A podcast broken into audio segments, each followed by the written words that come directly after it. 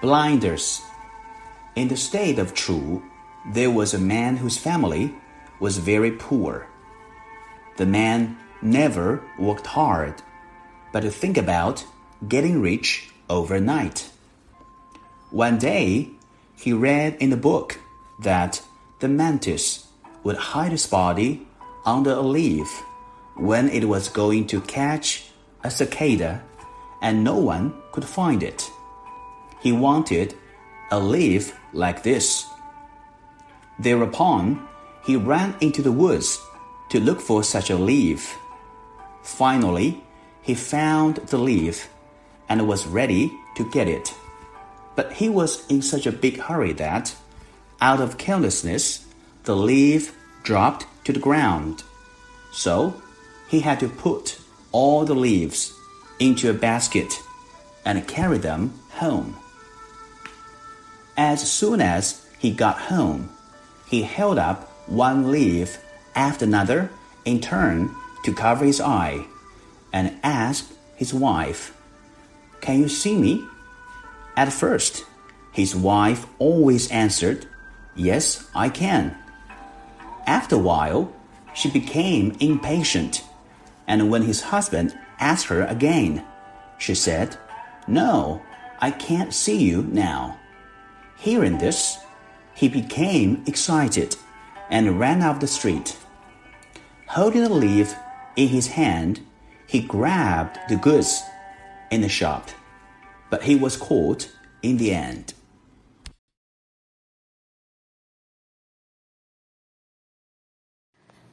Back for apologize.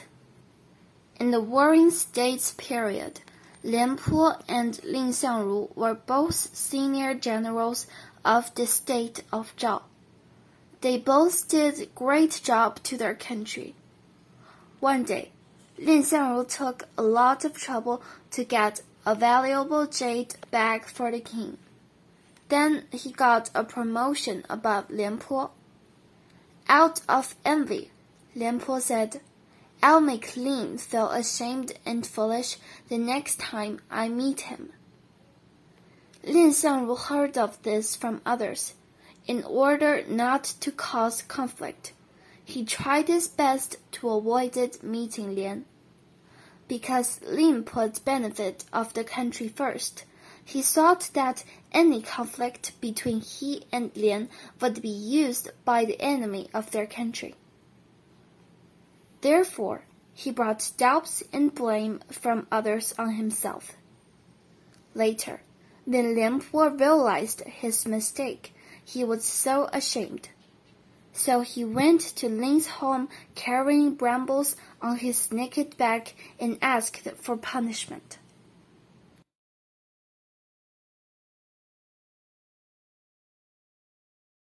Making clothes. There was a famous tailor in Ming Dynasty. He could tailor clothes perfectly.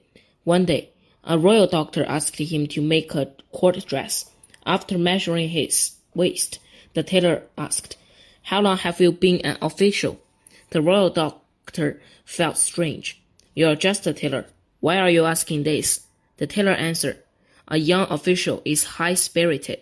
He walks with chest out, so the front of the clothes should be longer than the back. After being an official for years, the mood is slightly peaceful, so the front and the back should be of equal length. When the when an official is about to retire after a long time, he is depressed. In his heart, he lowers his head and stoops down when he walks, so the front of the clothes should be shorter than the back. Therefore, if I don't ask you that question, how can I make a perfect court dress for you?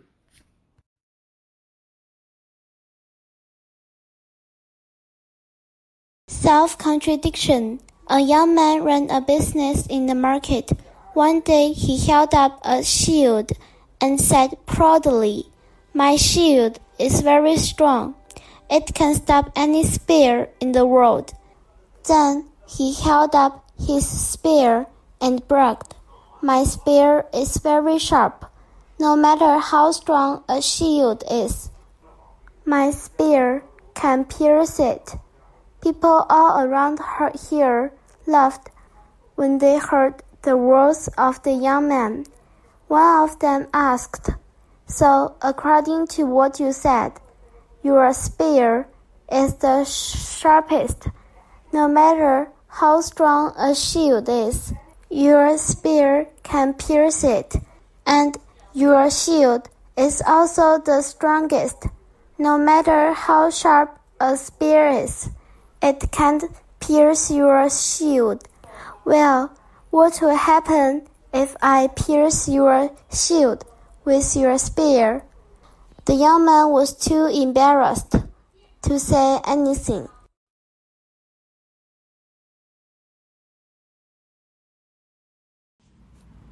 A snake in the grass. In Tang Dynasty, there was an official named Wang Lu. He always accepted bribery and didn't follow the laws. One day, a man sued somebody for breaking the laws and bribery. Wang Lu realized it was himself. He was too afraid to handle the thing. He wrote some words on the paper. Although you hate the grass, you frightened the snake inside.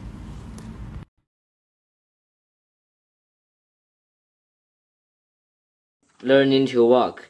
During the Warring States period, a young man lived in Shouling. He always felt that he was not so perfect as he thought. One day, he heard that people in Handan walked in a graceful way, so he decided to learn to walk there. One morning, he set off for Handan without telling anyone. Upon arrival at Handan, he was surprised when he saw the situation. Everyone walked in a different but gracefully way. Children walking actively, the old walking steadily, and women walking charmingly. So he made up his mind to learn how the people of the state of Zhao walked in Handan. No matter how hard he tried, he was unable to learn the gait of the people there. On the contrary, he even forgot completely how he walked in Shouling. In the end, he had no choice but to crawl back to his hometown.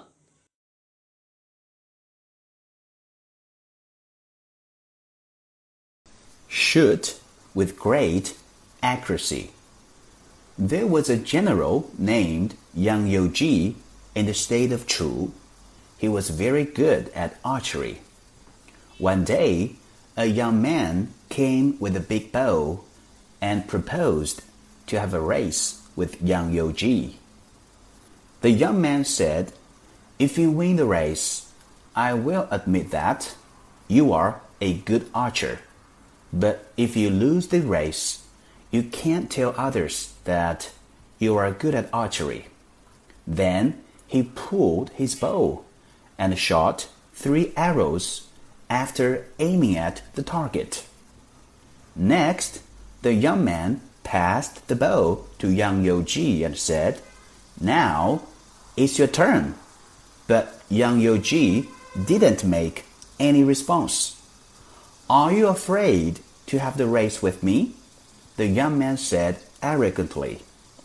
Unavoidably, Yang Youji took up the bow, aimed at three small leaves, and shot them just right.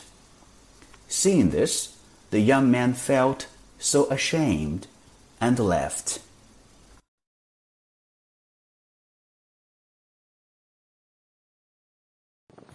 Borrow trouble. In the state of Qi, there was a man who was haunted by the fear that the sky might fall.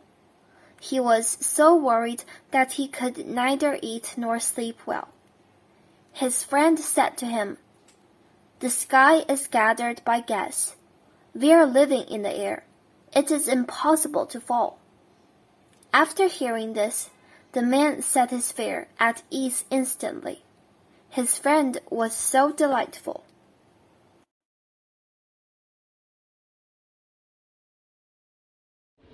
A nervous leader. During the Eastern Jin dynasty, Fu Jian, king of the state of Qin, ruled northern China. In the year 383, Fu Jian led a huge army to attack the state of Jin. Xie Shi and Xie Xuan, senior generals of the Jingdan army, led a smaller army to resist. Unexpectedly, Fu Jian's army was beaten and got heavy losses in the first rounds of fighting. After that, Fu Jian looked down from the city wall and was terrified when he saw the well-trained army for, of Jin. It was cloudy and windy, so it was hard for him to see clearly. When he looked around, he mistook the grass and trees for enemy soldiers. As a result, when the nervous Fu Jian led his army into battle, it was defeated again. The Jin army won a great victory with its smaller army.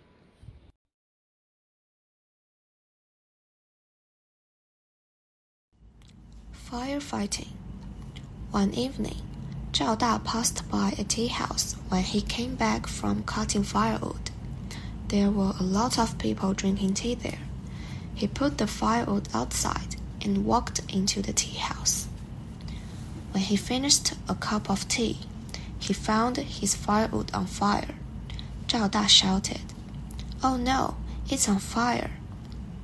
He took a cup of water, ran out of the door, and splashed the water on the fire. Other people in the tea house also took their own cups to fight the fire. However, instead of being put out, the fire burned even harder.